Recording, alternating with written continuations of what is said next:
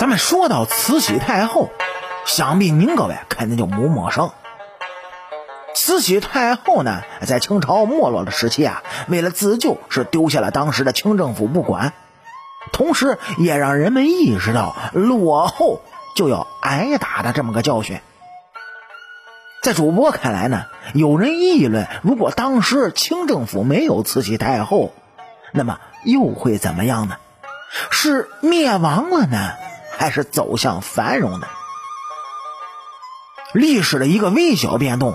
就会导致未来的巨大变化。如果历史上没有慈禧这个人物，不要说中国的现在会是怎么样，就是世界历史的，也许又会是另一番景象。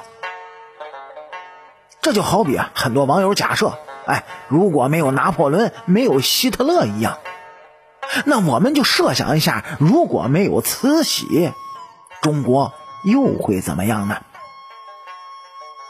首先来说啊，如果没有慈禧，辛酉政变的历史就会改写。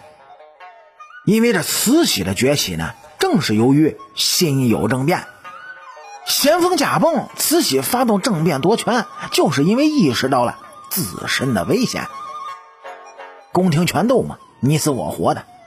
哎，假如是没有慈禧，慈禧不杀了八大朝臣，那么八大臣就会杀掉慈禧。这八大朝臣回到北京之后呢，会立即抓捕慈禧、奕欣等人。只有打掉了慈禧、奕欣等人的势力，八大朝臣呢就可以完全掌控朝廷。那么接下来这历史呢，又会按照套路重演了。八大朝臣之间内斗不止，强势的大臣呢就会独揽朝纲，出现类似于鳌拜那样的人物。但年幼的同治又不同于当年的康熙。八岁的康熙爷就可以智擒鳌拜，同治他显然没那个能力。而此时呢，正是清军镇压太平天国的关键时期，曾国藩、李鸿章、左宗棠这些重臣们正在各个战场与太平军是奋力的搏杀。假如没有慈禧，那会对战局有重大影响吗？应该是不会的。因为到了一八六二年或者是一八六三年初，形势已经逐渐的明朗，太平天国的气数已然是尽了。哎，这不管有没有慈禧，清朝剿灭太平天国的决心那是不会改变的。不管有没有慈禧，太平天国逆转局势的可能性都是特别小的。那么剿灭了太平天国以后呢？曾国藩等人。会谋反实行清君侧吗？答案也是肯定不会的，因为当年慈禧掌权的时候根基也是很不稳，一个女人家还不到三十岁，能有什么威胁呢？假如没有慈禧，假如皇帝还是同治、光绪继续继位的话，这同治爷没有作为那是肯定的。一方面呢。是自己年幼，身体不好；一方面又被辅助的大臣是死死的控制着，很难有发挥的空间。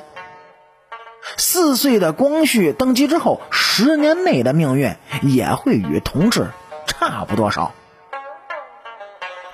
假设没有慈禧的崛起，八大朝臣肯定会杀了奕欣，那么后面出现轰轰烈烈的洋务运动就会大打折扣。因为这慈禧啊，就是洋务运动的最高决策者，奕欣呢是最高执行者，也可以看作呢是总设计师。慈禧虽然保守顽固，但奕欣毕竟还是个开明派，这洋务运动也正是在他的推动下展开的。没有了奕欣，光凭曾国藩等人肯定那是不行的。洋务运动毕竟是一次积极的自救运动，如果洋务运动程度减了半，那中国的形势就相当可怕了。因为此时的日本呢，正在大踏步的前进，明治维新，全盘的西化，完全就照搬了西方那一套，让日本从上到下是脱胎换骨。反观没有了慈禧的中国，仍在闭关锁国，裹步不前，拒绝一切现代文明。历史的发展呢，那是环环相扣的。但不是每发展一步都是必然的。慈禧的出现呢，或许就是一个偶然。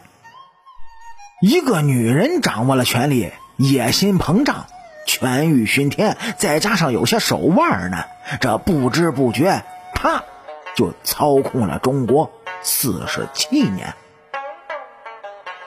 那么，对于今天这个话题，您各位又有什么想法呢？欢迎在主页的评论区里，咱们共同的嘚啵嘚啵。也希望您各位在听故事的同时呢，能够帮主播点赞、评论、转发和订阅。好，清朝那点事儿，下期咱们接着唠。